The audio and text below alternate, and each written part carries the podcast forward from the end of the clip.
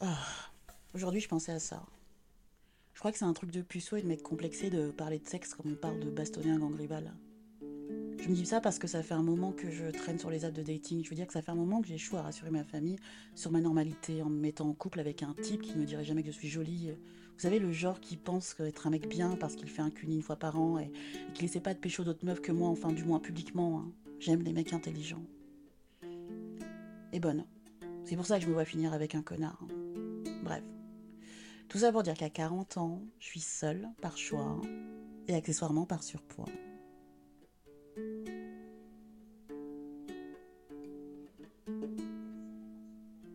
D'ailleurs, message à la jeunesse, euh, le body positive, c'est juste pour le sexe, pas pour s'endetter sur 25 ans. hein. J'en suis la preuve. On en reparlera une autre fois. Mais bon, aujourd'hui j'ai envie de parler des mecs qui parlent mal, ceux qui rendent asexuels et aromantiques dès qu'ils ouvrent la bouche, ceux qui balancent du elle est trop bonne, le mot salope plus fréquemment que les ça va, ceux qui te parlent de prendre cher, de te défoncer, de te faire de la confiture avec tes organes reproducteurs, ceux qui prônent un sadisme surprise, évidemment non consenti, tous ces mecs qui, je l'ai déjà dit, me donnent envie de rentrer dans les ordres et d'apprendre le Krav Maga pour les défoncer à mon tour, vêtus d'un juste corps en lurex et de Doc Martens vegan en mode I am vengeance. Tant pis si t'as pas la ref. Mais pourquoi, pourquoi je, pense que ces mecs-là sont des puceaux complexés et souffrant de misère sexuelle? Ma théorie, elle repose sur un fondement empirique. Ma vie sur les apps. Ça doit bien faire dix ans que je traîne là-dessus. J'ai rencontré tout un tas de mecs et j'ai longtemps eu peur de... J'ai longtemps eu peur de m'y aventurer sur ces apps. Hmm. Puis j'ai longtemps eu en tête ces mots de TJ des 3T. J'écoutais ça quand j'étais ado, les 3T, vous vous souvenez? En fait, une fois, il avait dit dans Star Club que ce qu'il détestait le plus au monde, c'était le sexe pour le sexe. Évidemment, je, comprenais totalement. Pour moi, à l'époque, ça pouvait être qu'une activité de personne amorale ou, débile, sans doute sans âme. Et moi, moi, je suis quelqu'un de formidable. Et puis un jour, j'ai trouvé un job, un job hyper prenant, une vraie vocation. J'y ai passé mes soirées, mes week-ends, en plus du temps pour lequel j'étais payée. Les gens n'y étaient pas très gentils, mais c'était pas grave. J'avais super envie de, faire ce job-là. Et mes amis, eux, ils pensaient que je les snobais. Donc j'ai commencé un peu à me sentir seule. Je voyais personne, en fait. Et puis au boulot, je voyais personne. Les gens ne parlaient pas. J'étais seule. Si seule que le besoin de contact me réveillait au milieu de la nuit. Au début, j'ai pensé que c'était le stress. Et puis un soir, j'ai accueilli un pote qui habitait très loin, ou je sais plus, il avait perdu ses... Je sais plus. Donc il a dormi à la maison. Et en se levant, il, m'a dit un truc très bizarre qui m'a fait un peu honte. Il m'a dit Tu gémis quand tu dors. Et là, je lui ai dit comment. Et puis, lui, par contre, il avait pas du tout honte. Il s'est mis à mimer le truc et tout. Et là, je me suis dit Ok, je, je gémis de manque et de solitude. Quelle tristesse. Je, voilà, de manque et de solitude. Et en fait, ce, même pote-là, il, il en profite pour me partager une, sa théorie sur la misère sexuelle. Il dit que ça se voit physiquement. Il dit qu'au bout d'un certain temps, les cheveux deviennent plus fins, la peau moins souple et acnéique, que le corps, il se déforme, par exemple en prenant de la graisse à des endroits qui sont pas du tout gracieux, ou en devenant maladivement maigre. Moi, je suis plutôt du côté gras, malheureusement. J'aimerais bien être maladivement maigre. Ah, j'ai envie de lui répondre, c'est pas comme si je me touchais pas, mais je me rends compte au moment de prononcer ces mots que chaque fois que j'ai essayé, ces derniers mois, je m'étais endormie avec la main dans le pantalon, je m'étais réveillée tendue et sèche comme un poisson frit. Alors du coup, euh, ben, j'ai dépassé ma honte et je me suis dit qu'il fallait que je fasse quelque chose. Désolée TJ, mais il fallait que je me jette à l'eau. Donc attention, hein. Je vais pas sur n'importe quel site à Charo. Pour moi, le sexe, c'est comme de la grande cuisine. C'est un truc qui, qui demande de la pratique et des connaissances et de la théorie et du fantasme et des partenaires médaillés d'or en sensualité. Ouais, c'est une, alchimie complexe que je recherche. Un truc beau, magnifique. Un peu comme on en voit dans les films avec les feux d'artifice, mais un peu plus organique, vous voyez? Alors, je m'inscris un peu partout et je cherche. Sur les apps classiques, c'est simple. C'est là qu'on trouve les mecs qui nous promettent euh, défonce et destruction du vagin. Je reste juste le temps de m'offusquer et je me casse. Enfin, quoique. Je remarque que les mecs qui osent me proposer des trucs sans mettre les formes, ni même dire bonjour, sont tous un peu les mêmes. Le genre euh, BG à mèche ou pas mèche du 11e qui porte des vestes type bleu de travail, des 7 8 e ou des jeans retroussés sur les chevilles avec des genres des Stan Smith, quoi. avec la moustache et tout, et puis euh, regard fuyant même en photo. Des gens qui arrivent à avoir le regard fuyant même quand ils sont photographiés. Et ouais, d'accord, c'est un peu de ma faute. Je devrais pas liker ces gens-là. Évidemment, je les rencontre pas, hein, mais je vais faire un gros raccourci en disant que tous les mecs pas sympas avec lesquels j'ai fait du sexe n'aimaient pas beaucoup leur corps et percevaient la virilité comme euh, le fait d'avoir une capacité à souiller l'autre par une domination physique et verbale. hein. Tristesse, hein. Genre, euh, ce mec-là, ah. Bon, lui, il était banlieusard, mais il avait clairement un look du 11e sur ses photos. On se parle un peu sur l'app, par message, il parle pas beaucoup. Et puis au bout de trois phrases, surtout, il me demande si je pratique la sodomie. Je lui dis que je sais pas trop, et pour le coup, je sais toujours pas, je sais pas en fait. Je crois pas. Je crois pas que ça va se faire ce truc. Enfin bref. Euh, je précise que voilà, j'étais dans une extrême fatigue à ce moment-là et que je réalise pas trop que c'est pas normal de parler comme ça aux gens. Euh, et puis ensuite, il me demande quand est-ce qu'on se voit. Et euh, si je lui pose des questions sur lui, il me répond pas. Il me répond juste quand est-ce qu'on se voit. C'est hyper mal poli, non? Et puis là, ben, je réponds plus.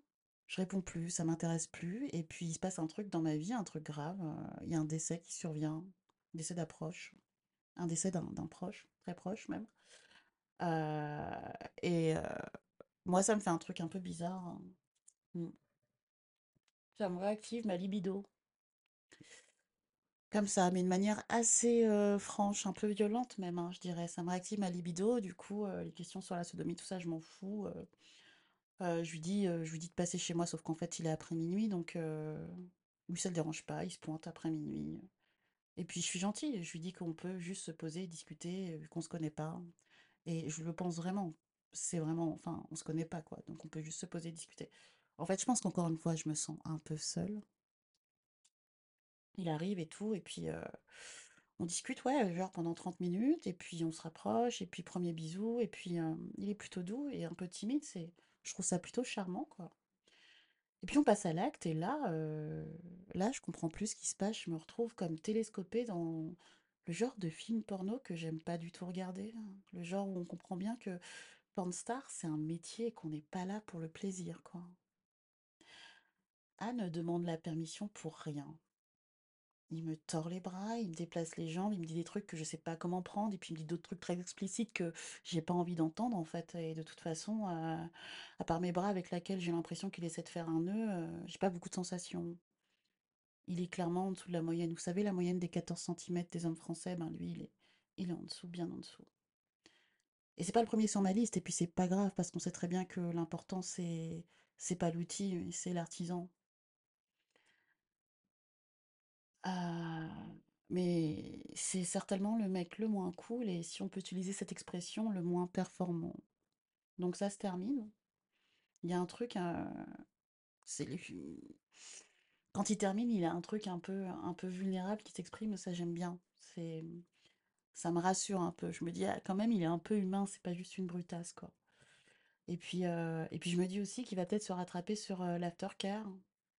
Mais vraiment, à peine fini, à peine euh, la vulnérabilité envolée dans l'air qui s'endort. Donc je me dis que je mets un peu de temps à m'endormir aussi parce que moi, moi, j'ai pas fini en fait. Je suis mal. Je regarde le plafond et tout. Euh, mais je me dis que voilà, en tout cas, euh, j'ai eu un peu de contact et puis demain, il sera sans doute parti au moment où je, je me réveillerai. Je me réveille très tard, mais il est pas parti. Il est, toujours là en fait. Il part pas. Heu, pourtant et pourtant, j'ai l'impression que tout ce que je fais l'agace. Il parle mal, il me parle mal, il me critique tout le temps. Ça fait qu'un soir, hein. Il critique déjà tout ce que je fais. Heu, il me dit que mes habitudes alimentaires sont dégueulasses, heu, que chez moi c'est le bordel, que je pourrais être plus sexy mais d'où? Tu me connais pas en fait. Et donc je garde patience vraiment et je lui explique qu'en fait pour le moment, j'étais plutôt sympa et que je comprends pas qu'on me parle aussi mal en fait. Je lui demande pourquoi, genre vraiment bêtement, genre pourquoi tu me parles comme ça quoi? Et là, heu, le A là, il m'explique que c'est ça que veulent les meufs en fait. Elles ont envie de se sentir dominées, sinon elles restent pas. Bon, là je marque une petite pause dans ma tête en mode, heu: «Ah mais en fait, heu, tu voudrais que j'ai envie de rester et tout?» je lui dis pas, mais j'ai ça en tête, tu vois? Il m'intéresse pas tant que ça, mais je suis juste flattée par le fait qu'il se dise que il faut qu'il fasse son bâtard pour que j'ai un peu envie de lui, quoi. Il va encore plus loin dans son délire, il m'explique même que, en fait, euh, il y a même des meufs euh, qui veulent qu'on les tape, quoi. Et je suis là, genre, ouais, non, moi j'ai. Non, ça m'intéresse pas, c'est pas mon délire. Non, non, si tu veux, si on peut avoir un, rapport d'égal à égal, euh, c'est cool. C'est une vraie histoire en plus. Hein. J'en parle. Et donc là, plus il me parle et plus il me dit, plus il me raconte cette espèce de délire de domination sur les femmes là, puis je comprends qu'en fait, la seule femme qu'il doit croiser de temps en temps, c'est sa mère avec qui il vit encore, et, et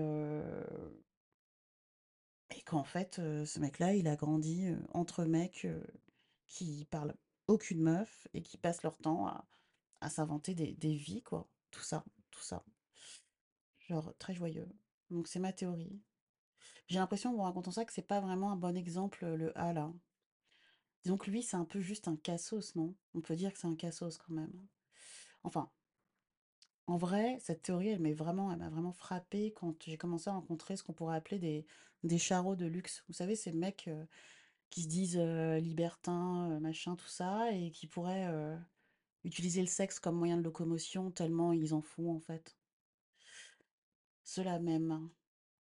Ceux-là même. Ouais, j'étais persuadée que c'était ceux-là qui seraient les moins respectueux et qui, euh, qui ghosteraient le plus facilement, qui se soucieraient pas du tout de mes sentiments, de mes sensations, et en fait, toute proportion gardée, parce que quand même, il y a des cons partout. Ces garçons-là, ils ont une réelle compréhension du sexe et ils conçoivent pas de le partager avec euh, quelqu'un qui est pas aussi impliqué qu'eux ou qui n'en a pas la même conception. Et je trouve ça quand même très intéressant. Donc du coup, quand j'ai rencontré P, euh, déjà dès le départ, je me suis dit que ça allait pas le faire du tout parce que j'avais pas encore toutes ces idées-là en tête, parce que je l'avais pas encore rencontré, enfin, vous voyez l'idée, quoi. Et heu, dès le profil, il parlait que de pluralité par-ci, pluralité par-là. Alors la pluralité, pour ceux qui savent pas, c'est le fait de coucher avec plusieurs personnes en même temps. J'étais là genre, heu, voilà, on est parti de TJ, le sexe pour le sexe, c'est le sexe pour le sexe, c'est mal. Donc heu, voilà, enfin pluralité, genre, mmh, non merci.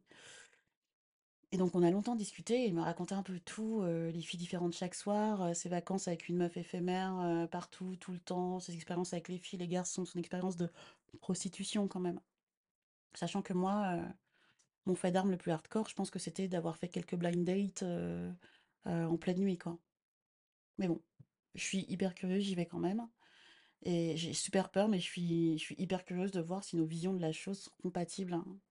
Alors voilà, j'arrive chez lui, on se pose, on se raconte nos vies.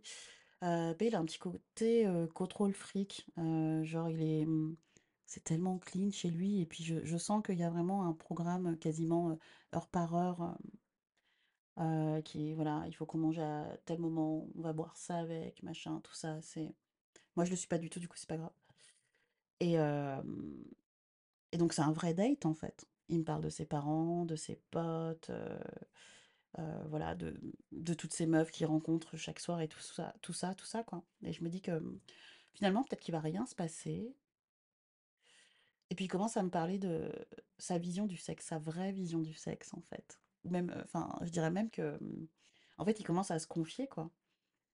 Heu et vraiment vraiment après m'avoir raconté, X scénarios pour public averti, il se lance et il me dit, un truc que j'ai trouvé un peu triste et un peu étrange, je sais pas, peut-être que c'était juste une pick-up line, mais il me dit, «En fait, si je couche avec autant de meufs, c'est avant tout pour les prendre dans mes bras. J'ai envie de savoir, j'ai envie de j'ai l'impression qu'à chaque fois ce sera différent, que ce sera nouveau, que ça recommence et qu'il y a à chaque fois quelque chose de ouais, de de neuf à découvrir, en fait et c'est avant tout pour les prendre dans ses bras, quoi, qu'il qu'il couche avec des meufs». Je trouve ça très, très étrange. Mais finalement, on le fait et c'est une des séances les plus douces et simples et animées par le partage, heu, qui m'a été donné de recevoir.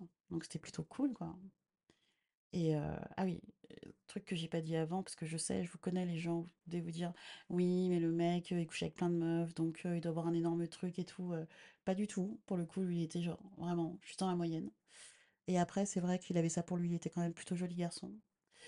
Mais je pense que ce qui a rendu cette expérience hyper agréable, c'était le fait qu'en fait, ils se connaissaient très bien et qu'ils savaient comment partager, en fait, heu, toute la douceur qu'il avait en lui et cette espèce de, je sais pas, heu, envie de transmettre, un truc, heu, un peu, forme de beauté, en fait, qu'il portait en lui, tout ça. Et qu'il avait envie de partager avec moi, juste pour cette ce soir-là, mais quand même Et euh, oui, parce que juste pour ce soir-là, parce que je l'ai jamais revu, ce garçon.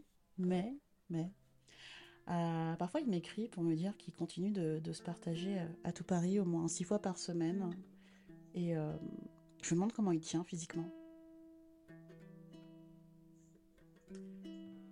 Si vous voulez partager vos théories avec moi, si vous voulez me raconter vos histoires, si vous voulez me suggérer des idées de sujets ou, venir discuter avec moi de la vie, de l'intime, du sexe et des relations, pouvez m'écrire à digression inutile, euh, digression avec un S et inutile avec un S, à gmail.com. Bisous.